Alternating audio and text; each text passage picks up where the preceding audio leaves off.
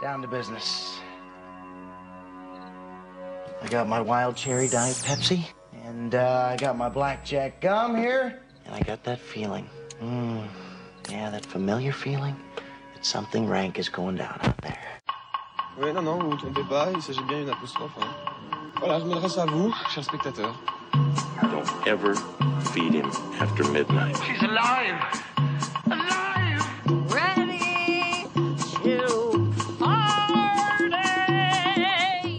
Sorry, Dave. I'm afraid I can't do that. I'm a man. Well, nobody's perfect. Qu'est-ce que c'est C'est? Pas quoi faire. Les acteurs sont à l'aise dans leur personnage, l'équipe est bien soudée, les problèmes personnels ne comptent plus, le cinéma règne. Vers l'infini Bonsoir, c'est la rentrée d'Extérieur Nuit. Euh, bah, sans plus attendre, je vais tout de suite dire bonjour à nos chroniqueurs qui sont toujours là. Euh, Léa est toujours là. Bonsoir Léa. Bonsoir, Euh, bonsoir Sophie. Bonsoir Charlie qui ne peut pas parler à l'instant, il est très très occupé.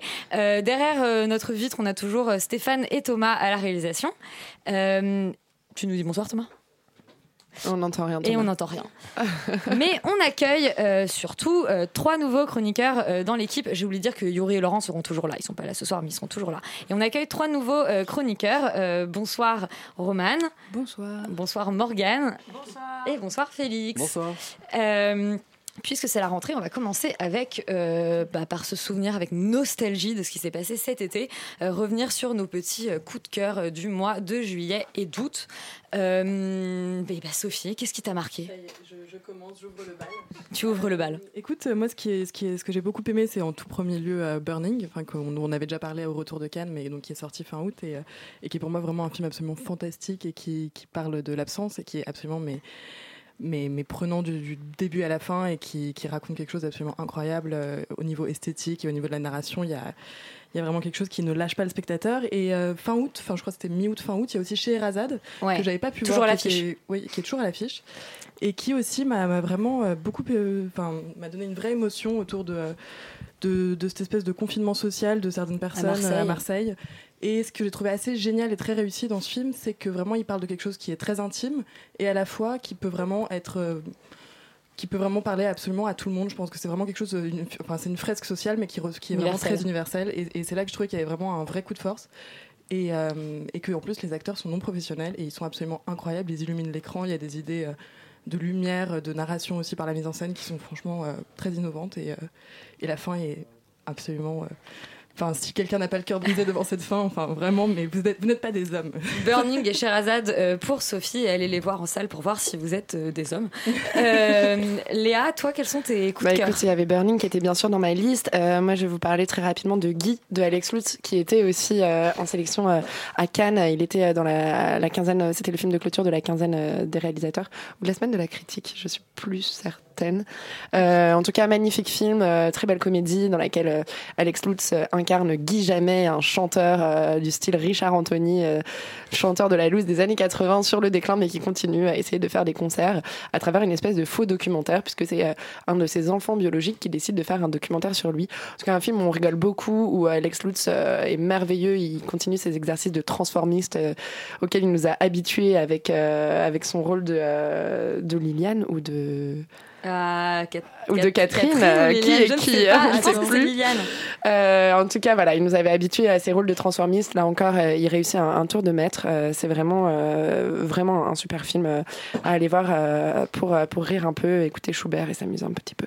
Euh, un autre film qui était aussi à Cannes, qui était euh, un certain regard, c'est Sophia de euh, Myriam Benbarek, qui est un film euh, qui parle du Maroc d'aujourd'hui et d'une loi euh, au Maroc quand on, une femme euh, est enceinte euh, après un rapport sexuel qui n'est pas sous le sceau du mariage, elle, est, euh, elle peut être condamnée à la prison. Et c'est euh, l'histoire de, de cette jeune femme, Sophia. Un film, un film très beau qui s'inscrit dans, dans la mouvance de beaucoup de films maghrébins qu'on a vus ces dernières années, notamment La Belle et la Meute, qui était aussi à Cannes. Toutes ces questions-là de la ans. place de la femme, ouais, il y a deux ans, la place de la femme dans la société maghrébine et là dans la société marocaine. Donc un super film. Et puis mon dernier point, ce sera Ma mamie à deux, que j'ai quand même Oh. découvert en VF VF euh, le lendemain d'un enterrement. Et franchement, pour un lendemain d'enterrement, Mamma Mia 2 en VF, c'est pas si mal que ça. Et pour la petite info, euh, du coup, Guy, c'était en clôture de la semaine de la critique, Semaine de la à. Cannes. Euh, Félix, toi, tes coups de cœur? Alors moi je suis parti en Bretagne, dans une Bretagne un peu profonde, j'ai pas eu beaucoup de, de chance de voir des films parce que voilà les cinémas c'était un petit peu compliqué là-bas, c'est pas encore beaucoup développé visiblement. Et donc, du coup je me suis un peu, Je pars en, vacances en Bretagne aussi, alors je sais, le cinéma de Fouenan, euh, 10 ans qu'on attend qu'il soit, qu'il réouvre. je me suis un peu du coup rattrapé euh, au mois de septembre et j'ai eu la chance de voir le dernier Lars von Trier en avant-première. C'est un faux coup de cœur parce que c'est pas vraiment estival, mais pour moi c'est le meilleur film de l'année pour l'instant. Et du coup mon vrai coup de cœur ce serait Under the Silver Lake qui était du Ouais. coup aussi euh, à la, en sélection officielle, je crois, à Cannes, Ouais. qui est réalisé par David Robert Michel, qui a fait donc le dernier euh, It Follows, qui était vraiment un film d'horreur qui, moi, m'avait vraiment euh, transporté. Enfin, J'avais trouvé ça vraiment brillant. Et là, il revient avec une vraie expérience de cinéma hyper organique. Qui justement va venir vraiment questionner notre rapport à la pop culture. Et je trouve que ça c'est hyper euh, actuel. Et c'est sous-traité dans le cinéma parce que justement c'est actuel et c'est compliqué parce qu'on n'a pas beaucoup de recul pour en parler. Il va vraiment continuer les explorations un peu lynchiennes qu'avait entrepris Lynch euh, dans son Mulholland Drive euh, justement sorti euh, 17 ans plus tôt. Et il va venir vraiment pour moi, pour ma part, je trouve questionner aussi notre rapport à l'image, un côté un petit peu méta, où justement il va venir, euh, comment dire, euh, c'est vrai qu'on a, on a des rapports. Réfléchir à son cinéma ou... Non, pas vraiment. On, on a des rapports un petit peu. euh, je trouve une majorité des, specta- des spectateurs ont un petit peu du mal à dégager un, un- un sens. En tout cas, on, on- du mal à projeter une subjectivité sur sur ce qui sur ce qu'ils voient. Et si jamais le sens n'est pas euh, informatif, en tout cas n'est pas direct et donné, euh, on, a- on assiste à des euh, j'ai pas compris le film et c'était quand même vachement nul. Et je trouve que c'est un peu un pied de nez à tous ces spectateurs-là en justement nous fournissant un travail formel qui est, qui est énorme et qui est tellement énorme qui justement prend le part, enfin prend part sur, la, sur, le, sur le fond qui en devient vide et en même temps qui du coup l'illustre et, et, euh, et épouse totalement. C'est pas du tout clair, mais le film est pas du tout clair et c'est fait exprès. Donc je conseille de le voir et de se faire un avis. Mais c'est c'est une expérience de, de cinéma qui est assez unique en tout cas. Et son premier film était super aussi. Personne l'a vu. Que j'ai pas mais, vu, euh, ouais. Ça s'appelle The. Myth of the American Sleepover. C'est jamais sorti en France et moi je trouve que c'est un super film. Euh, Stéphane, tu veux Pour, nous euh, parler? Ouais, surtout pour dire qu'Under the Silver Lake passe au Brady encore cette semaine, donc euh, foncez le voir en salle. Eh bah fonçons le voir en salle. Exactement. Euh, Roman Euh, moi, mon coup de cœur de l'été, c'était aussi un film de Cannes. Donc, je crois qu'on n'a toujours pas fait notre deuil. Euh, moi, c'était Dogman. Ouais. Euh, déjà pa- parce que, euh, parce que la- grâce à la, enfin, à la beauté de chaque image, c'est-à-dire que moi j'avais envie de mettre pause euh, toutes les 10 secondes, juste pour observer un peu plus euh, l'image, parce qu'elles étaient euh, d'un réalisme cru, aussi, aussi cru que cruel en fait, et c'est ça que j'adore. Euh, Il y avait un sous-texte politique qui était très beau, euh, avec une, la, la- la métaphore euh, canine qui nous, euh, qui nous montre une Italie abandonnée où seule la bestialité subsiste. Et ça, cette idée, je l'ai trouvée vraiment très belle. Euh, et puis tout simplement Dogman parce qu'il y a énormément de chiens et moi, c'est tout ce que je demande. Voilà. Et puis parce que c'est Matteo Garrone aussi, Oui, qui est quand tout à même un fait, des, ouais. un des plus grands, je pense, cinéastes euh, italiens Oh actuels. là là, attention parce que là on a Paolo a- Sorrentino euh, qui arrive bientôt dans les. Dans les... Ouais. Qui arrive, dans oulala, pour, pour on va se calmer, on va se calmer sur. Matteo Garonne et sur Dogman. Et Morgane, toi alors ton coup de cœur de l'été Euh, bah, moi, je suis d'accord avec euh, Léa, hein, Guy Jamais. euh, Allez, j'ai beaucoup Jamais. aimé. Daddy Dou, je sais pas toi, Ah, moi, je l'ai eu pendant deux semaines dans la tête. Ah. Et mon amour reste là. Voilà. N'hésitez pas, j'anime les bar mitzvahs, les mariages. euh, Non, moi j'ai beaucoup aimé Le Monde est à toi euh, de Romain Gavras. Euh, je trouve que c'est un film générationnel qui nous raconte, qui parle d'une jeunesse qui a voilà 25-30 ans. Et euh, je pense que voilà c'est l'histoire d'un garçon qui s'appelle Fares et qui est mafieux, fils de mafieux, et qui a envie de s'en sortir, euh, qui a envie de, voilà, de partir de ce monde-là pour créer une franchise de Mr. Freeze au Maroc et euh, d'avoir une vie normale. Et il, a une sorte, voilà, c'est un personnage qui a envie de normalité, qui est dans un fantasme de normalité euh, et qui euh, vit dans un monde de fous. Et son seul but, c'est d'avoir une maison, une piscine. C'est une histoire final- finalement, je trouve, morale et et qui, qui, qui met en, en scène un personnage assez noble et, euh, et j'aime beaucoup j'aime beaucoup ce film j'aime beaucoup Romain Gavras je trouve qu'il fait une comédie d'action je trouve qu'il fait quelque chose de drôle et en même temps de, de politique euh, avec ce film Et puis son, son comédien principal, euh, Karim Leclou.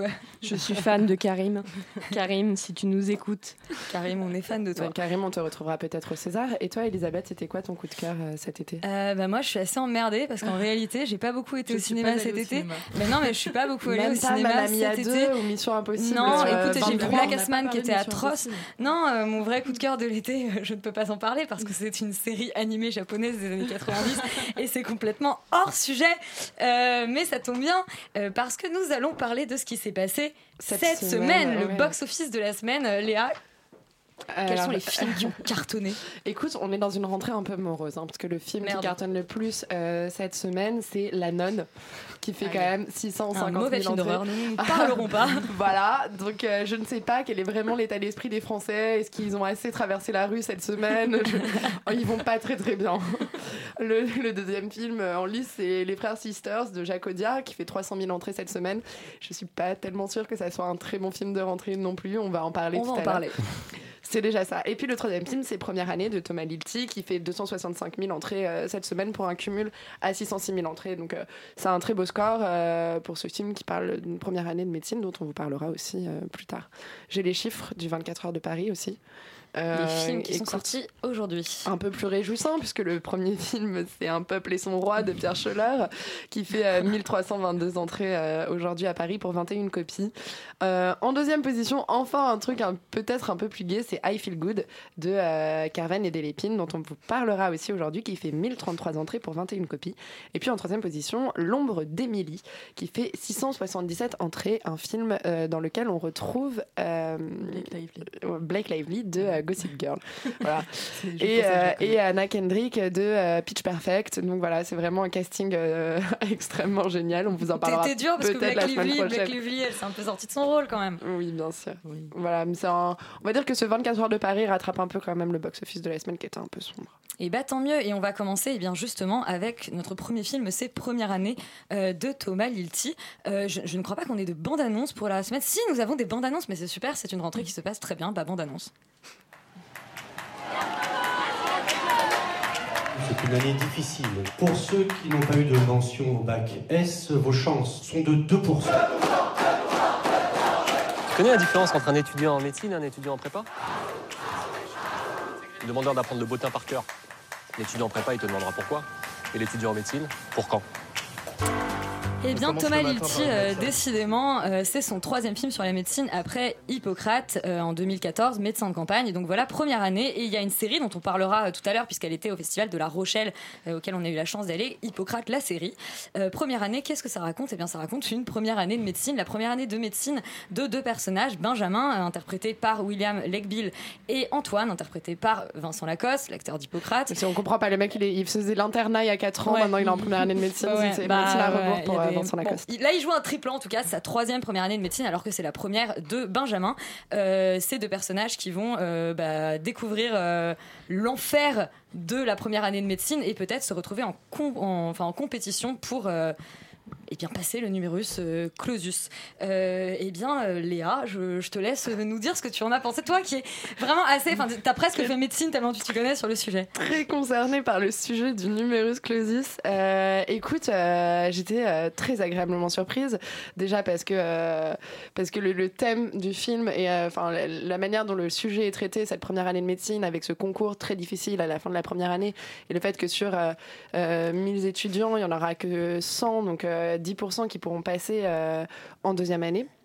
Euh, ce thème est traité en fait de façon assez documentaire, comme euh, Thomas Lilti sait très bien le faire, comme il l'a très bien fait dans Hippocrate, de nous emmener dans un film où il essaye de pousser le réalisme euh, au maximum. Donc on est vraiment, voilà, il, il va bien sûr nous abreuver de, de vocabulaire médical auquel on comprend pas forcément grand chose, mais c'est assez bien fait, c'est assez fin. On rentre vraiment dans l'univers de ces deux garçons. On, on est intéressé par les deux personnages. Il n'y en a jamais ni l'un ni l'autre qui prennent vraiment le dessus par rapport à l'autre. On, on les suit deux super. Ouais, ils sont tous les deux super. On s'attache très bien euh, à chacun des deux. Donc il y a vraiment quelque chose de, de vraiment très bien. La fin est un peu une fin guimauve, mais moi j'ai quand même été assez partagée. J'ai quand même ressenti des choses assez fortes dans cette scène de fin euh, qui, Ouais. est, euh, qui, qui a quand même une certaine tension. En tout cas, euh, nous questionne aussi sur, sur notre propre comportement face à la rivalité, face à la compétition, face à nos choix. On, on rappelle qu'on est dans le quotidien de deux, deux jeunes de 18 ans qui sont en train de faire leur, À 18 et 21, du coup. 18 et 21, mais qui sont en train de faire un peu leur premier pas dans leur vie d'adulte. Donc voilà, un film très documentaire. Euh, plutôt touchant, euh, avec des moments très drôles. Le reproche que je lui ferais, c'est que euh, justement, euh, il y a deux, trois choses par rapport à- au sentiment des personnages qui sont pas assez exacerbés. C'est-à-dire qu'on va aller dans l'intimité du personnage de Seb, on va aller un peu dans l'intimité du de personnage Benjamin de Benjamin, pardon. On va aller un peu dans l'intimité du personnage d'Antoine aussi. ouais. Donc. On va aller dans, dans l'intimité de ces deux personnages-là, mais les curseurs seront jamais poussés plus loin qu'une présentation euh, vraiment très brève. Et en fin de compte, c'est cet environnement-là aussi qui va pousser leurs décisions dans la suite du film. Et ça, c'est dommage. En fait, Et on aurait envie, leur réussite, Voilà, on aura que- envie parfois de quitter un peu le vocabulaire médical, de quitter la BU, de quitter tout ça. On a compris, ils bossent comme des tarés, on a compris que c'est très difficile, et d'aller un peu plus dans les fondements de euh, leurs décisions plus tard et de leur motivation. Sophie, tu partages cet avis?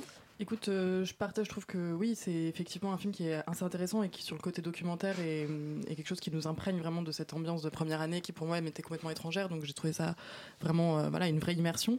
Après, j'ai trouvé aussi que c'était quand même quelque chose de. Enfin, c'était une proposition assez guimauve, je te rejoins là- là-dessus, sur, euh, bon, évidemment, la fin.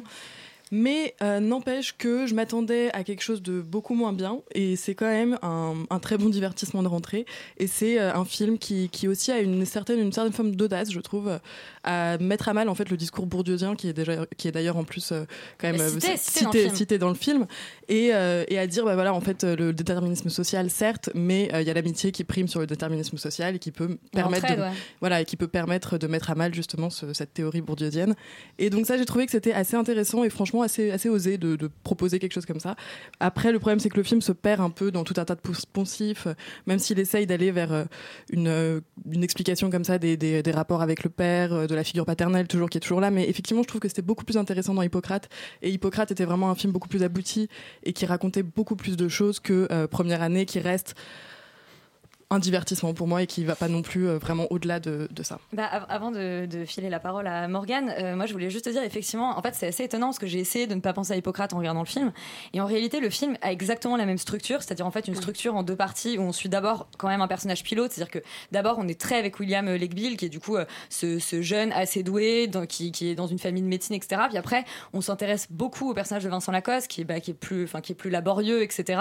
Qui, qui lui euh, bon bah voilà réussit moins bien sa troisième année. Après, enfin, on, on rentre dans le film avec Vincent. Lacoste quand même. Oui, mais On justement, dans le il- film avec le c'est c'est vrai. Mais c'est assez. Oui, enfin non, parce qu'il y a quand même l'annonce de l'annonce. euh, on voit quand même euh, l'orientation Ouais, de, de. Donc au début, ouais. ils sont un peu ex puis voilà. Et en fait, il y a il y a un truc qui m'a un peu frustré. J'ai beaucoup aimé le film, hein, mais il y a quelque chose qui m'a un peu frustré et qui m'avait déjà un peu frustré dans Hippocrate, mais je trouve qu'Hippocrate est quand même assez au-dessus. C'est qu'en réalité, quand j'avais regardé Hippocrate, je m'étais dit à la fin, j'ai envie que, que Thomas Lilty il soit, il soit plus punk en fait. Il y a un moment où on a l'impression que le personnage de Lacoste, il veut tout faire péter. C'est-à-dire que quand Mm. même, Hippocrate, c'est un film qui nous raconte que le système de santé est catastrophique. En réalité, euh, euh, euh, il y a de l'acharnement thérapeutique, mais parce qu'on est obligé de justifier la présence de À certains de patients dans et- certains services, qu'il y a des gens qui meurent pour des erreurs méd- médicales qui sont couvertes, etc.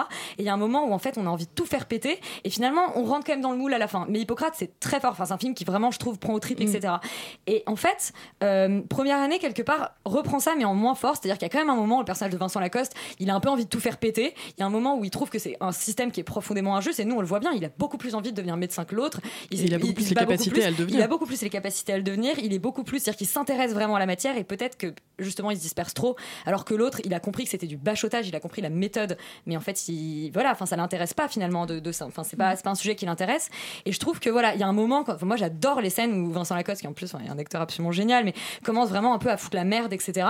Et, et je trouve que très rapidement on retourne dans le truc et en fait on nous demande à la fin de, de, de vouloir être euh, de vouloir euh, quelque part féliciter des personnages pour une réussite alors qu'on vient de nous expliquer qu'en fait ce, ce système ne système fonctionnait pas et je trouve qu'il y a un peu la même chose dans Hippocrate où à la fin on nous dit bon bah voilà c'est très bien il devient médecin mais enfin on vient de nous dire qu'en fait c'était de la merde et il y a un truc comme ça où j'ai envie qu'à un moment il, je sais pas il fout un coup de pied à l'infirmière il fasse tout péter C'est quand même un film qui nous a- explique que plus t'es vieux, plus ça marche, parce qu'ils ont 25 ans, ils sont en première année de médecine, et les, les 27 frères, pour les, les, les- les frères de, de William Legbill qui sont à l'ENS, euh, ils ont quand même genre la trentaine bien 25 ans. tapé quoi. Euh, Morgane Non, mais moi je suis vraiment d'accord avec toi, Elisabeth. C'est-à-dire que c'est un film très politique, euh, finalement, euh, première année, euh, qui, fait, qui dresse un, un portrait super sévère du concours de médecine et qui dit en gros que c'est un concours stupide. parce que voilà, le personnage de Benjamin.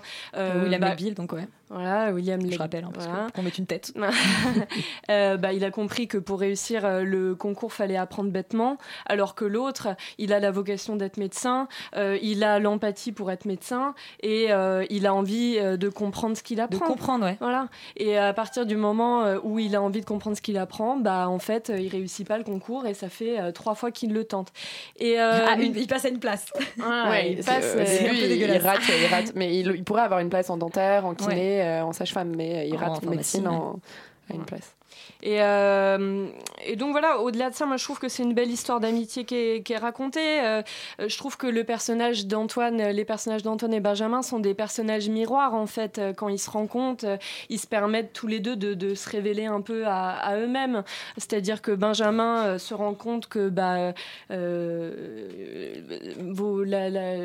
être médecin, c'est peut-être pas sa vocation première, alors que son ami Antoine, bah, lui, c'est vraiment, vraiment ce qu'il veut faire. Euh, donc, euh, encore une fois, je trouve que Thomas Lilti, bah, comme tu le disais tout à l'heure, reprend un peu des thématiques d'Hippocrate, c'est-à-dire qu'il il reprend la, la question de la légitimité, de la filiation et du passage à l'âge adulte. Parce que, que ce soit dans, dans Hippocrate ou dans Première année, déjà, les, les personnages principaux euh, s'appellent tous les deux Benjamin.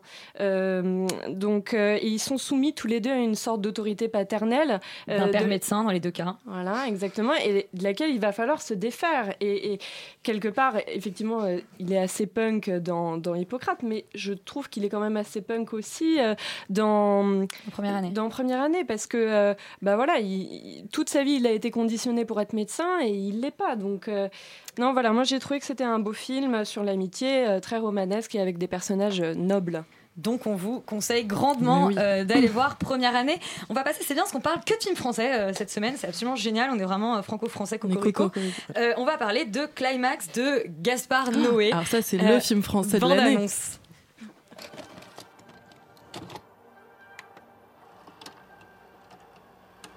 If you couldn't dance, what would you do? Mm, suicide? Ça représente quoi la danse pour toi? C'est tout pour moi. Et c'est tout pour nous. Euh, Sophie, tu te plains que la musique euh, n'est pas la bonne. Tu avais très envie de danser sur ce climax. Ah oui, oui, oui, non, Climax m'a fait danser et m'a fait trembler. C'est vraiment un film qui m'a absolument euh, secoué dans tous les sens du terme et duquel je suis vraiment pas ressortie indemne. Euh, voilà, C'est un manège, en fait, ou- C'est c'est un manège, mais oui, la caméra te prend, te, te fait tourner, Ah. te fait voir des choses. Ah d'accord. Merci Elisabeth pour cette interlude. Pardon. Euh, non, elle te fait vraiment tourner dans, dans, un espèce de manège horrifique où euh, chaque scène et chaque chose que tu vas voir, comme un petit manège vraiment où on t'ouvre une porte et là, tiens, bim, tu vas voir ça et puis après on va te prendre et on va te mettre dans un autre truc encore plus horrible. Et en même temps, il y a quelque chose d'assez jouissif et en tant que spectateur, tu as envie de continuer à voir jusqu'où va pouvoir aller ce petit monde, ce petit microcosme en fait enfermé sur lui-même dans un espèce de huis clos absolument terrible, dans les rouges, les verts, avec des tonalités euh, de couleurs absolument incroyables. Et, donc il y a quelque chose de vraiment addictif en fait. Et- et ce que j'ai trouvé et c'est un film en fait qui a aussi beaucoup de défauts. Enfin, il y a vraiment un problème aussi dans l'introduction. Je pense que c'est vraiment beaucoup trop long. Il y a aussi beaucoup de poncifs qui sont euh, qui sont dits dans, ces premiers dialogues, dans la manière dont euh, chacun se raconte, euh, raconte son personnage, raconte qui il est, d'où il vient, qu'est-ce qu'il qu'est-ce qu'il fait, qu'est-ce qu'il attend, etc. Mais à partir du moment en fait où donc euh, la sangria est bue et où les gens commencent à se lâcher, euh, c'est euh, ça, ça devient vraiment absolument. et, et, je, et je m'attendais pas à ça en fait. Je m'attendais vraiment à un film très provocateur juste pour la provocation. Et je pense qu'il a vraiment réussi à, en fait raconter qu'est-ce que qu'est-ce après c'est un constat assez pessimiste sur la sur la société et sur la manière dont les gens vivent entre eux mais euh, pour moi c'est vraiment euh, à, toute petite échelle une tentative de, montrer ce que les, les hommes font quand ils sont euh, libérés de toutes leurs inhibitions et qu'ils deviennent vraiment ils redeviennent des animaux et après c'est une thèse à laquelle on adhère ou on n'adhère pas mais en tout cas je trouve qu'il a il a il réussit à le- à la à la mettre en scène avec brio et en même temps en mettant le spectateur dans une, dans une position de voyeur absolument monstrueuse. Et il y a une scène finale que j'ai trouvé absolument splendide, enfin un plan final, pas, pas exactement le plan de toute fin, mais la- l'avant-dernier plan où euh, les, les autorités locales finissent par arriver et ouvrir les portes de cet endroit où se sont déroulées toutes ces horreurs et où la caméra en fait euh, tourne. Et donc du coup le sol devient le ciel. Et c'est quelque chose qui peut paraître très bateau dit comme ça mais avec cette, ce chef opérateur qui est absolument incroyable il y a vraiment un effet de miroir qui se met en place et le spectateur en fait est transporté lui aussi et a l'impression de perdre pied et de vraiment céder face au vertige. Et et en fait, c'est à la fin du film qu'on entre vraiment dans le film et qu'on se dit, ok, ce film en fait nous a juste proposé une enfin, il nous a fait une vraie proposition de cinéma. Après, il y a vraiment encore une fois des vrais défauts au début et on a du mal à entrer et il y a des vraies problématiques, des trous, des, des problèmes d'écriture et euh, Des trous. hein. et voilà, et il y a quelque chose au début qui, qui, qui ne fonctionne pas. Et euh, il y a quelque chose de très poseur aussi avec ce générique qui commence par, la- au début, etc. Mais bon, c'est des choses qu'on oublie très vite, je pense. Et il y a une vraie proposition de cinéma quand même. Une proposition de cinéma, Roman? Euh, bah, moi non plus, je suis pas sortie indemne de, de Climax, mais dans l'autre sens, c'est-à-dire que euh, ça. C'est sorti fracassé. Oui, tout à fait, mais c'est-à-dire que c'est, voilà. la soirée euh, fait- est un véritable cauchemar pour les personnages, mais moi ça l'était aussi euh, pour moi. Euh, c'est-à-dire que j'ai, ce qui me pose problème avec Climax, c'est que j'ai l'impression que ça tient que sur le, voilà, le simple constat de l'horreur. J'ai l'impression qu'il est malsain et voyeur pour être malsain et voyeur et qu'il y a absolument aucun autre but. Et donc je, moi je peux pas rentrer dans un film qui me propose juste, juste ce constat-là. En plus, ce qui me dérange encore plus, c'est que derrière, derrière ce constat horrifique, j'avais l'impression de, de voir le sourire en coin de, de Gaspard Noé. Le même que devant Irréversible. mais tout à fait, qui, qui, voilà, qui, est, qui- qui est hyper euh, moqueur. En tout cas, je, je sentais vraiment euh, une, une certaine condescendance. J'ai l'impression qu'il juste, il s'amusait à, à martyriser ses personnages comme des poupées, des poupées vaudou. Et euh, je, voilà, je trouve ça des- très dérangeant. Enfin, en tout cas, je, je, je partageais pas cette jouissance euh, qu'il avait. Voilà, tout à fait. Et euh, non, en fait, je, trouve ça bien que les films, euh, euh, les films sont là, là pour faire, pour créer un débat, pour même s'il y a un clivage, je trouve ça très bien. Moi, j'aime pas, par contre, avoir l'impression que le film est, réalisé dans ce, cet unique but-là, et c'est très clairement l'impression que j'ai eue avec Climax. J'avais l'impression que voilà, il, il voulait nous provoquer, que c'était un, un conflit permanent avec le spectateur, mais un conflit qui était gratuit, parce qu'encore une fois, un conflit avec son spectateur, je peux trouver ça intéressant, mais conflit gratuit, moi, je, je, je rentre pas dans le jeu, quoi. Euh, Félix, tu es team euh, Roman ou team euh, Sophie? Je suis Team Sophie à 300%. Euh, je, je trouve que. Enfin, moi, je suis pas du tout en accord avec. euh, Enfin, le fait de dire que Gaston Noé est trash et provocateur juste pour être trash et provocateur, je trouve que même Irréversible euh, a, euh, enfin, on va pas parler d'Irréversible, hein, mais je trouve que sa filmographie, euh, à chaque fois, il s'adonne justement à, à- à la volonté de traiter des thèmes, des thèmes qui sont jamais traités, mais euh, même en dehors du cinéma, euh, dans la vie de tous les jours. Enfin, je veux dire, l'inceste ou ce genre de le viol. Enfin, on, sait ce que c'est. Et encore, parce que sinon il y en, aurait peut-être pas autant, euh, mais je trouve qu'on on le, représente pas et on se le représente pas. Et Gaspard Noé fait le pari justement de, nous dire bon, J'essaie de redonner une poésie euh, au, sexe, ça donne love. J'essaie de vous montrer un petit peu euh, ce que peut être le, le viol et, et la manière dont c'est hyper trash et justement violent, ça donne irréversible. Et ici, il se pose la question, quand le plaisir ne finit plus jamais et qu'on est constamment dans l'extase, où est-ce que ça peut euh, mener l'homme? Euh, Il se trouve que là, en l'occurrence, ça le mène au chaos. Et est-ce qu'il peut pas tirer un peu du plaisir dans ce chaos? Et je trouve que c'est euh, hyper intéressant de nous montrer ça. Le, cinéma, c'est quand même une réinterprétation du monde. Et avec le cinéma am- américain et même français, on est dans la réinterprétation un petit peu merveilleuse. On aime nous faire rêver, et ce qui est normal parce que aller dans une salle pour se faire torturer, c'est quand même un petit peu bizarre. On est peut-être un peu tous maso, je ne sais pas. Mais en tout cas, je trouve que c'est assez intéressant de justement montrer l'envers du décor et montrer le cauchemar. C'est vrai que c'est finalement très rarement représenté de manière euh, de manière subtile en tout cas profonde généralement c'est des films d'horreur où ça te fait sursauter mais il n'y a pas vraiment de, de vrais propos de, de, de- enfin, de- voilà de, vrais, vrais propos, propos, ouais. et ici euh, je, je trouve que c'est c'est- il te force à être actif t'es obligé de projeter ta subjectivité pour en, en dégager du sens il parle avec les images et moi c'est ce que j'attends d'une expérience ciné, ciné. D'accord, et bah tout le monde n'attend pas la même chose d'une expérience ciné, ou en tout cas n'a pas vécu euh, ce geste avec autant, enfin n'a pas euh, considéré le geste de Gaspard Noé avec autant euh, d'intérêt. Euh, on va passer à un autre cinéaste français qui fait des propositions assez, enfin de cinéma en général assez, on va dire, brutales. Euh, C'est Jacques Audiard euh, et les frères sisters. Donc on écoute tout de suite la bande-annonce. Oh, fuck that up real good. How many do you think we killed? I don't know. Six, seven. We didn't even get his horses back. Un western pour euh, Jacques Audiard. Euh, je te vois faire la moue, Sophie, mais tu n'as pas vu le film, donc je vais plutôt Je laisser. que tu euh, racontes beaucoup ce que je fais sur plateau à la radio. hein, ça Je vais plutôt être- laisser euh, Morgane en parler vais elle, proposer elle en l'a vu en audio-description. audio-description. Bah euh, voilà, en gros, c'est l'histoire de deux mercenaires sanguinaires euh, qui ont été engagés pour retrouver euh, une formule chimique qui permettrait de, de, de trouver de l'or.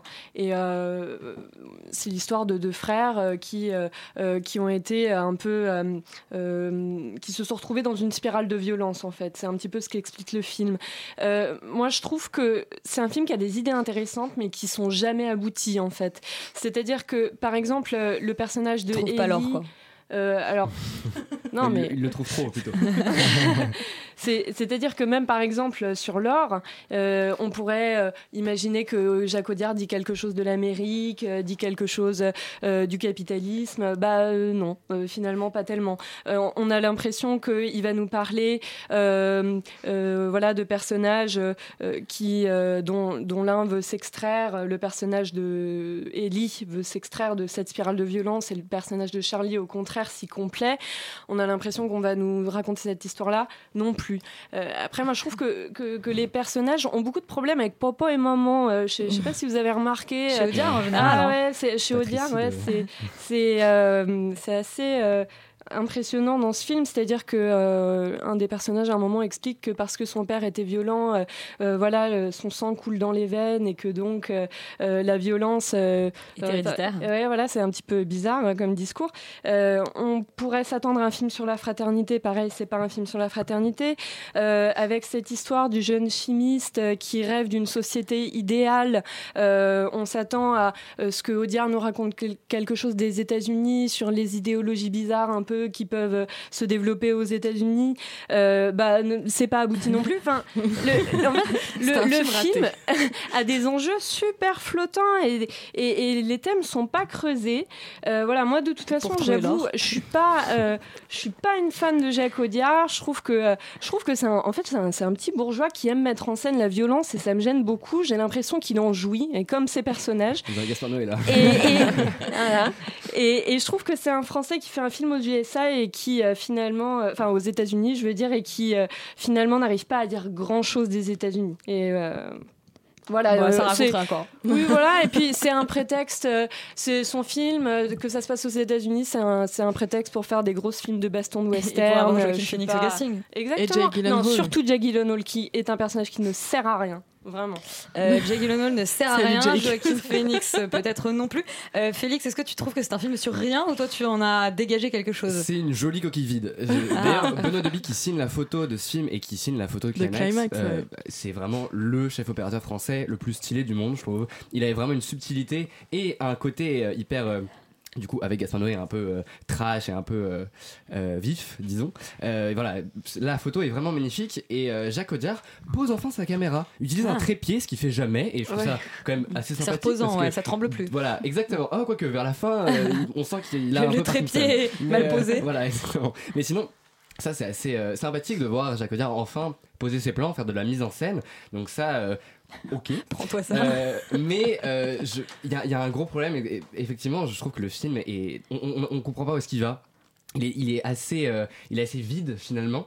Euh, par contre, je trouve que la démarche du faux western est assez intéressante parce que finalement c'est un anti-western, c'est-à-dire que on va te prendre tous les éléments euh, qui font le western, le décor, le machin, le truc, mais le plus important va être, euh, enfin on va pas te le montrer. Les fusillades, on les voit jamais, c'est dans la nuit, on voit juste quelques étincelles. Il y a ce côté, je prends le western tout en faisant finalement une étude de personnage.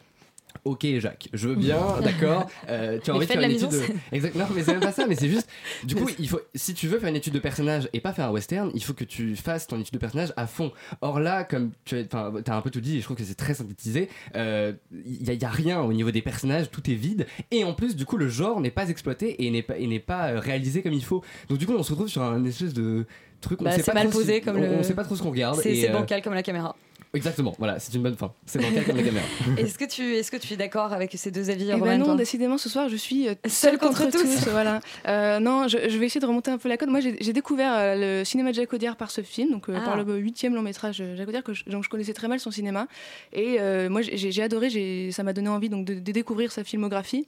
Euh, je, je pense que là où, où le, le film est intéressant, c'est que ça parle vraiment des, des relations humaines. Donc déjà, effectivement, des, des deux frères où il y a euh, un, un qui est plus soumis que l'autre, un qui, euh, qui domine. C'est déjà c'est très explicite dès le début du film et de montrer comment ils sont complémentaires, comment ils ne, peuvent- ne peuvent pas vivre l'un sans l'autre.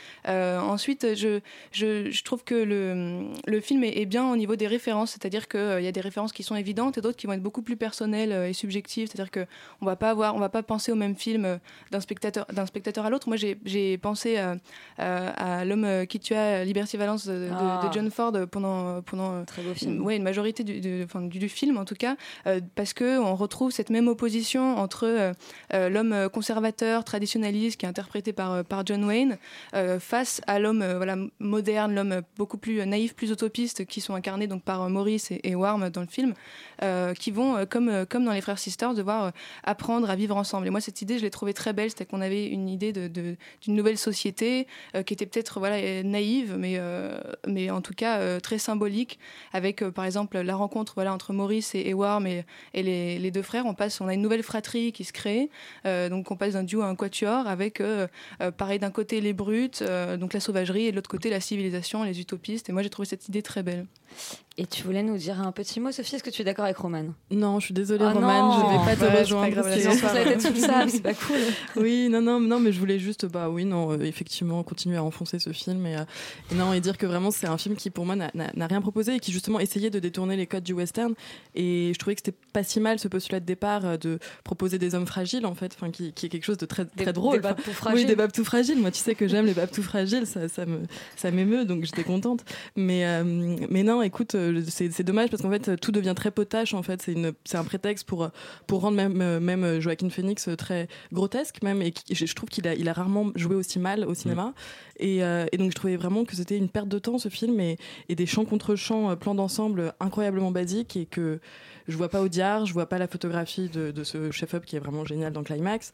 Euh, voilà, je, je ne vois rien, je vois pas les acteurs que j'aime voir d'habitude. C'est un film profondément ennuyeux et qui loupe son sujet totalement, enfin qui, qui, qui avait effectivement à sa disposition mais plein de sujets et qui les loupe tous. C'est- terrifiant. Voilà, j'ai fait arrêter l'horloge. L'horloge s'était arrêtée. Eh bien, c'est bien, il n'y a que Roman qui a trouvé l'or euh, ce soir. Bah, J'ai envie de dire peut-être tant pis Tant pour mieux. vous, finalement. Euh, si vous, vous étiez plutôt dans le noir de ces fusillades avec quelques étincelles. Euh, maintenant, on va complètement changer de genre pour parler de Mademoiselle de Jonquière, un nouveau film en costume d'Emmanuel Mouret, bande-annonce. Marquis, que vous importe que mon nom apparaisse dans la liste de vos conquêtes? J'ai bon espoir. Son orgueil est tel qu'il n'ose rentrer à Paris sans avoir vaincu sa proie. Dois-je comprendre que C'est beau vous cette vous petite phrase sur l'orgueil. euh, Rentrer à Paris, nous on est tous rentrés à Paris et pourtant on a un petit orgueil, euh, surtout Léa. Je sais pas pourquoi, mais euh, tu Moi j'en ai un énorme. Parce que vous voyez, mais Léa est en, est en costume d'époque. Pour nous parler de ce film, on peut inventer n'importe quoi puisque c'est pas très, filmé. Très belle perruque et une très belle mouche au coin de la bouche pour vous parler de, euh, de ce troisième long métrage d'Emmanuel Mouret. troisième, Euh, ouais. L'art d'aimer qu'on avait découvert en 2011, 12, 2012 peut-être. Euh, Caprice euh, avec Virginie Efira qui est sorti il euh, 2-3 ans. Et puis euh, maintenant, je suis très floue sur les dates. Mais parce très, que très précis. je viens d'un autre temps.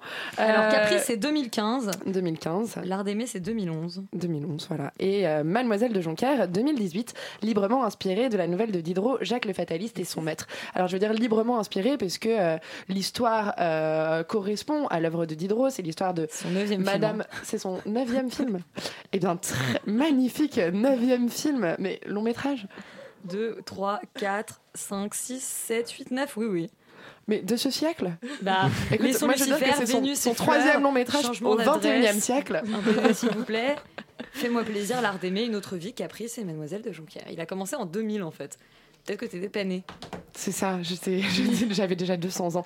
Euh, Mademoiselle de Jonquière, donc, qui raconte l'histoire de Madame de la Pommeraye, incarnée par Cécile de France, euh, qui est séduite par le marquis des Arcis, interprété par Édouard Baird, une espèce de libertin qui va de femme en femme, de conquête en conquête. Elle finit par lui céder, persuadée euh, de la véracité de son amour, mais comme d'habitude, le marquis des Arcis se lasse, et là, elle met en place un plan cruel de... vouloir le faire euh, tomber amoureux de Mademoiselle de Jonquière, Alice Isaz, qui en fait euh, est une pute. Quelqu'un qui a perdu dit, complètement son, son statut. Et le, le but de, de cette euh, Madame de la Pommeraye est de se venger du marquis en lui faisant épouser une pute et donc de ruiner euh, toute sa réputation. Alors, c'est un film qui est absolument magnifique parce que c'est comme les films d'Emmanuel Mouret, c'est très lent. Il y a plein de moments où moi, il y avait mon voisin dans la salle qui ronflait. Emmanuel Mouret, il aime les tableaux, il aime, il aime les sorties de champ et puis laisser le plan euh, continuer pendant quelques secondes alors qu'il n'y a plus rien et plus rien ne se passe. Il aime beaucoup ça, il aime beaucoup ces, ces temps un peu en l'air et ces temps en l'air, on les retrouve dans les dialogues. Parce que c'est un texte avec énormément d'aphorismes, c'est pas un texte en vers, c'est un texte en prose, mais euh, qui il dresse une sorte d'imitation de versification qui est parfois un peu dérangeante, mais qui finalement euh, représente un peu l'humour de Diderot euh, et aussi l'humour de cette époque-là. Ces, ces jeux de cours, de rôles, c'est vraiment du Marivaux. C'est C'est un peu aussi c'est ouais enfin c'est Guitry euh, à la cour du, du roi soleil entre guillemets. C'est un, un Guitry des temps d'avant un Guitry dans un dans un temps euh, un temps de Versailles euh, des jardins du roi. C'est Momo. Molière. c'est Momo Molière c'est plutôt Vovo Voltaire. On s'attend limite à ce qu'à un moment ils, ils lui disent ces mots de Voltaire où il disait mais prenez monsieur enfin une marquise disait à Voltaire mais prenez monsieur et que rien ne se perde. Et elle lui répondait mais vous me forcez madame à vous répondre merde. Tout ce jeu des d'avoir la bonne rime le mot juste.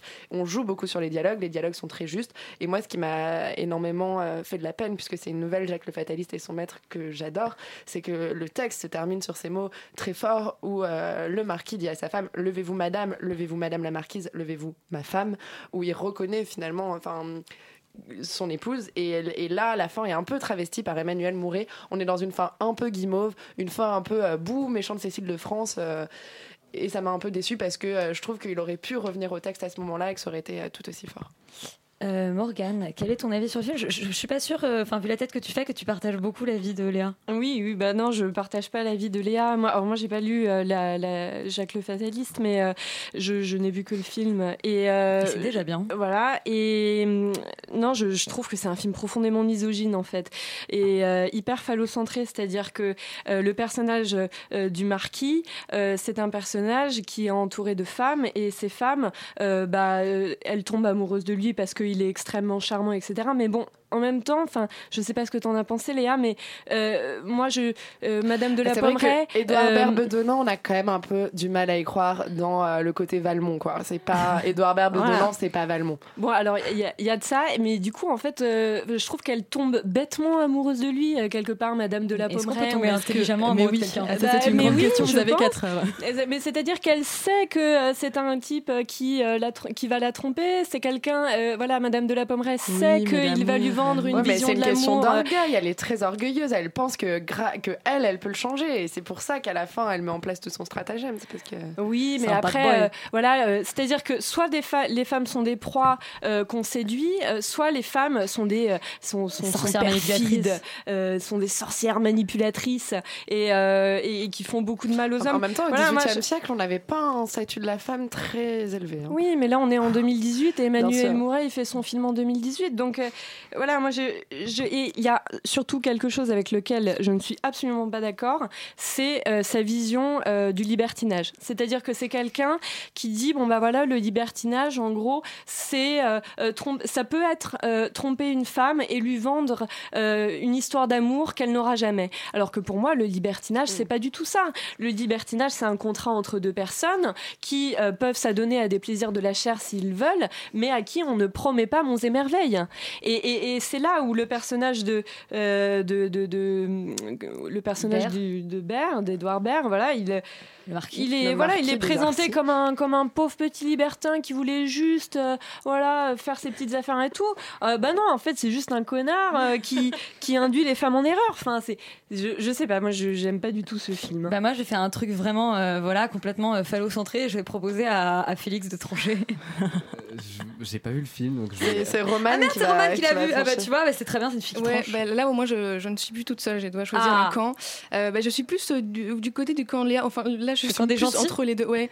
Mais en fait parce que euh, c'est marrant que tu, ouais, que tu dises que ce- c'est un film misogyne parce que je, je, il- je le trouve pas féministe, mais il est quand même dans l'idée, c'est-à-dire que ça tourne autour de, de Madame de la Pommeraye qui veut quand même, euh, qui s'est mis en tête d'éduquer les genres masculins. Donc c'est quand même euh, un film assez. Oui, euh, voilà, et le discours qu'elle a à la fin avec la mère de Mademoiselle de Jonquière, avec Madame de Jonquière, est quand même un discours assez fort où elle Oui, la oui. remet à sa place. Oui, mais les, les, comme si les femmes n'avaient que ça à faire de donner des leçons aux hommes qu'elles À ont l'époque, aimés. très cher, oui. le 18e siècle. voilà. Vous, à l'époque, oui, battez mais- pas, soyons mais on- solidaires. Non, mais on Il y a parle. des filles sur le plateau euh, ce soir. C'est ça, ou acheter de la dentelle. hein, euh, elles ont pas grand chose à foutre, euh, malheureusement. Le film nous laisse sur une phrase, moi je trouve qu'il fait réfléchir, c'est, euh, je cite, si aucune âme juste ne tente de corriger les hommes, comment espérer une meilleure société? Voilà, c'est c'est quand même une phrase assez féministe dans la, je trouve. Bon, bah, film féministe ou euh, misogyne. On ne sait pas très bien. Je vous propose euh, d'aller euh, vous trancher. faire un avis voilà, dans la salle, d'aller trancher dans la salle. Euh, et on va euh, parler. Eh bien, d'I Feel Good, euh, qui pour le coup est sorti cette semaine et qui a, comme tu nous l'as dit, Léa, euh, plutôt bien démarré au, au Au 14h de 24, Paris. au 14h. Euh, on écoute la bande-annonce. Monique Qui c'est celui-là? Mon frère, c'est Jacques. Il s'appelle Jacques. Moi, comme je dis toujours, hein, si Alors, pas un Jacques, peinard pas Jacques Audiard. 50 ans, t'as Euh, et Sophie. Sophie, mon amie. Oui, Elisabeth, toi, euh, Feel Good mon amie Miette. Euh, Mon amie Miette, non, oui. je sais bon. Is it a feel good movie? Euh, Is it a feel good movie? Oui, c'est un film good movie euh, qui C'est un good propose. movie, dirait Raphaël Nadal qui fait de la critique de cinéma. c'est un film good I movie qui, ball. qui, qui- And, uh, It was a very good match. I play good, I play good, I play better, so I won. Exactement, voilà, c'est un, un film C'est à qui- peu qui près la manière euh, qu'a Jean du Jardin de parler anglais dans, dans le film. voilà. Mais c'est non, c'est un film euh, donc du coup qui raconte euh, l'histoire de Jacques et Monique. Jacques euh, qui a, enfin qu'on, Jean trouve- Dujardin Jean du Jardin qu'on, découvre donc à 45 ans, euh, qui a l'air d'avoir un peu euh, jamais rien foutu de sa vie, mais qui est absolument persuadé qu'il va devenir un jour, euh, enfin qu'il va faire partie du CAC 40 et euh, et que euh, il va être très très riche et que parce que euh, il, est absolu- il a absolument foi dans la société ultralibérale qu'on lui propose. Et, euh, et sa sœur Monique qui travaille chez Emmaüs et qui, Qui est donc évidemment Moreau. euh, Yolande Moreau, qui elle est du coup évidemment plutôt euh, d'obédience euh, communiste. Et, euh, et donc du coup c'est la rencontre entre ces, enfin ce film raconte la, la rencontre entre ces deux mondes et ce ces deux idéologies politiques.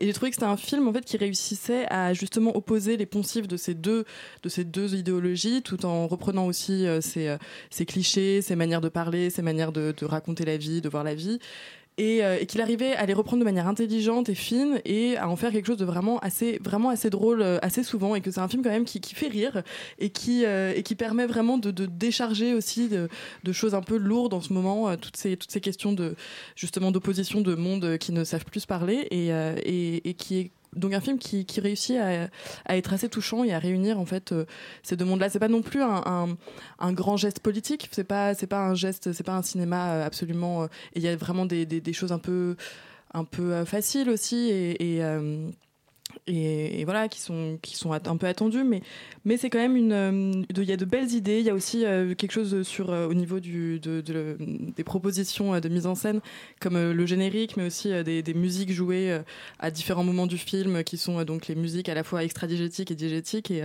il y a quelque chose d'assez d'assez Diégétiques sont donc euh, pardon, excusez-moi, mais justifiés dans, l'histoire et euh, extradigétique, c'est Voilà. comme une BO, c'est hors de C'est l'image. ça, et donc du coup, qui, qui, enfin, c'est des, des, des personnages qui viennent jouer de la musique sur les, sur les instruments qui sont vendus dans Emmaüs. Avec un solo de batterie sur machine à laver assez remarquable. Voilà, Ouais, c'est ça. Et, extraordinaire. et- ouais. Et donc il y, a- il y a vraiment un univers qui nous est offert, euh, deux idéologies, quelque chose d'assez touchant et une vraie comédie drôlatique euh, qui, qui est tout à fait agréable à regarder. Euh, Stéphane, toi du coup c'est le seul film que tu as vu, le seul film que tu Et as vu cette semaine. Est-ce que, tu- est-ce que c'était bien? Euh, c'est un film où Yolande Moreau, Jean Dujardin et des acteurs non professionnels vont dans une limousine Dacia en Bulgarie. Rien que ça, Ah, c'est bah, ouf. c'est une, une- une limousine qui est une Dacia coupée en deux, Avec- à rallonger avec des de morceaux de taxi taxi. dégueulasses. quoi. Et en fait, c'est Jean Dujardin qui a un moment donné dans le film, parce qu'en fait, son plan, c'est de faire, comme tu l'as dit, de la, de la chirurgie, euh, de la chirurgie esthétique dégueulasse low cost en Bulgarie.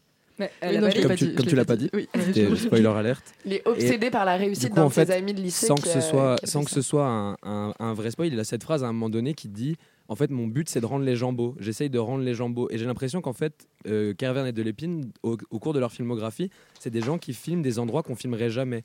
Dans le, Grand Soir, ils avaient filmé Poulvord et euh, Albert Dupontel dans une pataterie avec Gérard Depardieu. Ils avaient filmé dans des supermarchés. Saint-Amour, c'était des gens. euh, ils filmaient une route des vins avec toujours Depardieu et Poulvord. Et en fait, j'ai l'impression que vraiment, ils essayent d'aller au plus près de ce qu'on qualifierait peut-être de, de, de gens qu'on qualifierait peut-être pas de très beaux. Mais en fait, ils les, ils les rendent vraiment, je trouve, intéressants, magnifiques et ils leur donnent du relief. Et tout ce truc de chirurgie esthétique, ça, ça rend un côté vraiment très ridicule au film. Mais je trouve que ça donne un final complètement absurde et très ouais, intéressant. c'est- magnifique. On rentre dans le film euh, comme on pourrait rentrer euh, quelque part dans Problemos. Il y a ce côté un peu d'un personnage euh, extérieur qui arrive dans une communauté bien organisée, qui est là et la communauté de Emmaüs, puisqu'il faut rappeler que c'est pas juste un magasin Emmaüs, c'est vraiment Ouais. des gens de, de tout- toute origine euh, en France qui on vivent. accepte euh, tout le monde, en fait. Voilà, tout le monde est accepté. On demande que un prénom, on demande pas euh, d'où les gens viennent, quels sont leurs passés. et ils peuvent vivre là à condition euh, de travailler. Donc c'est en ces termes-là que Jacques est euh, convié à rester euh, dans la communauté. Il est absolument extraordinaire. Il y a des gags, mais moi j'ai eu des, un, un fou rire au moment où il justifie le fait qu'il ne soit pas allé à l'enterrement de ses parents en disant mais moi quand on me pique, il fallait bien que je leur montre euh, que euh, que j'étais vexée. Euh, je suis pas allée à leur enterrement pour leur montrer que j'étais vexée. Et puis Ou, maman euh, dans la boîte à gants. Et... Non, pas, dans la boîte non, et maman non, dans la. Et, et- et l'autre, l'autre fou rire que j'ai eu, c'est Yolande Moreau qui se tape une barre toute seule en lisant un bouquin pour enfants dans la salle d'attente du médecin. Et le livre s'appelle Maman a une grave maladie. Et elle, elle, elle fait que rire à la lecture de ce Dans la salle d'attente du pédiatre, qui est Ouais. le même pédiatre qui les soignait quand ils étaient gosses. Donc quand ils arrivent dans la chambre du pédiatre, dans la, dans la, dans la salle de pé- du pédiatre, il est. Il a les yeux ébahis, il a la bouche ouverte, il, bave un peu euh, et il est absent quoi. C'est absolument, voilà, c'est des, des comiques et de mise en scène qui sont parfois très grotesques, mais qui marchent quand même hyper bien. Ça, on, on sombre jamais dans euh, la grosse comédie qui tâche un peu dégueu. Oui, parfois c'est cliché, oui, parfois c'est un peu facile, mais on sombre, je trouve qu'on sombre jamais dans euh, vraiment la, la grosse comédie qui tâche. Il y a toujours une sorte de finesse qui est la finesse Carvan et Delépine, qui est l'humanité aussi euh, de ces deux Ouais. réalisateurs, qui euh, Oui, nous montrent voilà, des, ouais. Des vrais gens, un, un vrai endroit. Il y a un côté, moi aussi, même parfois un peu Borat dans cette excursion en Europe de l'Est. Il y a vraiment un côté moqueur mais bienveillant. où Quand ils C'est vont dans le bâtiment du communisme, je, je sais plus le nom c'est de ce magnifique bâtiment. cet endroit. Ouais, Ouais, un, magnifique. un- un vrai bâtiment euh, abandonné. Il y a un très beau euh, plan d'ailleurs euh, à C'est ce- incroyable, ouais. sur ce- il y, a, il y a vraiment des plans, euh, enfin presque documentaires. Et puis voilà, les, les acteurs sont pas des comédiens euh, professionnels, sont des, des gens qui euh, habitent vraiment. Et euh, puis le final quoi. Et le- On et vous le le final, révélera pas euh, parce voilà. que c'est hilarant, mais le final est incroyable. Donc euh, non vraiment Non, c'est très, euh, très super bonne comédie. Ça met un peu de temps à se mettre en place, ça met un peu de temps à partir. On met un petit peu de temps à s'attacher vraiment au personnage, à les, à les- Ouais, ouais, à les comprendre. Charlie. Mais euh, mais ça a vraiment euh, c'est vraiment un film très humain et, euh, et, et vraiment à mourir de rire quoi, par moment quoi. Ouais. Parce que les humains, bah, les humains, c'est vraiment la meilleure blague qui soit. Euh, on va, la phrase est horrible, tu sais. Sophie me regarde, je ne comprends pas. Euh, on va terminer en parlant de séries. Euh, les séries, nous avons un petit son pour annoncer euh, les séries puisque euh, c'était le festival de La Rochelle la semaine dernière. Je te vois faire des grands signes, on n'a pas de son en fait? Bah, pas pour La Rochelle, on a un son pour son. Maniac. Non, mais Maniac, on en parle la semaine prochaine parce qu'on n'aura pas le Ah. temps malheureusement ce soir. Mais on va parler de donc du festival de La Rochelle. Morgane, tu y étais avec moi. On a eu l'occasion de voir certaines séries. On a eu l'occasion de voir la nouvelle, enfin les deux premiers épisodes de la nouvelle saison de 10% euh, qui a été primée à l'occasion de ce festival festival. Alors, tu as eu la chance de les voir et pas moi. Et pas toi. Bon, bah alors Mais- je vais en parler toute seule. Voilà. Euh, et bah écoutez, quoi vous dire à part que c'est très bien. Euh, ça renoue. euh, non, mais vraiment. Il faut raconter que c'est une, une série aussi de, de Thomas Lilti avec un casting. euh, Hein mais je parle de 10%. Ah, je croyais que tu parlais Euh, d'Hippocrate. Alors pas encore. Thomas Liltin n'était pas sur 10%. euh, malheureusement, il était effectivement sur Hippocrate, dont on parlera après. Mais franchement, euh, euh, 10%, ça renoue vraiment, je trouve, avec les avec l'énergie de la première. Je trouve qu'il y a une petite baisse dans la deuxième saison où on est vraiment, où en fait la série a du mal en fait à équilibrer euh, les intrigues perso euh, des, des personnages principaux et les les un peu les on va dire les, happenings de chaque épisode avec les stars, puisque les tous les épisodes, pour ceux qui connaissent la série, euh, accueillent une guest star et l'intrigue principale tourne autour de cette guest star. Là, c'est assez bien géré. Les deux premières stars euh, des épisodes, donc c'est Jean Dujardin dans le premier épisode et Monica Bellucci dans le deuxième. Jean Dujardin est assez incroyable et Monica Bellucci c'est malin parce que pour une fois l'intrigue que l'agent doit régler n'est pas une intrigue euh, euh, liée à, à son travail, c'est une intrigue personnelle. Et, euh, et voilà, je trouve que sinon, voilà, c'est très efficace, ça renoue avec la recette 10%, on rigole, Camille Cotin est absolument génial.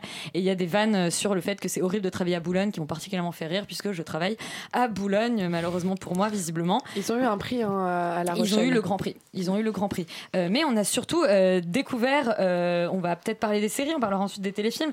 Dans les séries, on a découvert Ad Vitam, euh, une série euh, qui sera sur, euh, sur Arte et qui raconte euh, un monde dans lequel, en fait, on peut se régénérer et donc devenir éternel, mais un monde dans lequel des jeunes décident pour se rebeller de, eh bien, de commettre des- des suicides collectifs. Oui, bah, moi je trouve qu'il passe un petit peu à côté de son sujet. Euh, si euh, je me souviens bien, euh, hein, Elisabeth, on avait un petit peu le, le même avis. C'est-à-dire que c'est quelque part, c'est une sorte. voilà, il prend, comment elle s'appelle, la jeune fille de Grave. Garance Mariée. Garance Mariée, il l'a fait jouer une jeune fille de 24 ans. finalement, on a l'impression qu'elle en a 16 dans son comportement. Elle est Mais la très majorité, elle pousse à 30 ans dans l'histoire. Voilà, enfin, bon, voilà, ça aurait pu être un film qui, qui invitait finalement à la réflexion sur euh, effectivement qu'est-ce que c'est euh, de, euh, voilà, de, de, de pouvoir se régénérer, de pouvoir vivre éternellement. Pff, ça, ça aborde pas tellement cette thématique-là. C'est voilà, il y a cette espèce de jeunesse qui se suicide. C'est un petit peu bizarre. Enfin, moi, ça m'a un peu échappé comme. D'accord. Bah, moi, je suis moins, je serais moins radicale que toi sur la série. Je trouve que la série a des défauts et des qualités. Elle se cherche un peu dans le premier épisode, le deuxième, et je trouve plus, plus peut-être plus concentrée, plus efficace. Euh, mais il y a effectivement, alors si je dois dire que quelque chose m'a gêné, moi, c'est plutôt le côté le. En fait, je trouve qu'il y a un parallèle avec le djihad qui est un peu compliqué à gober, c'est-à-dire qu'il y a quand même vraiment un truc là-dessus sur la radicalisation qui est que je trouve, un, enfin, ouais, un peu, euh, un peu, un peu dur, un peu, un peu compliqué. Euh, mais euh, je trouve que la direction artistique de, Thomas Caillet est assez impressionnante. Et ça, rien que pour ça, je trouve que vraiment, quand même, ça va être un plaisir pour moi de, voilà découvrir les épisodes suivants pour pour la qualité de l'image.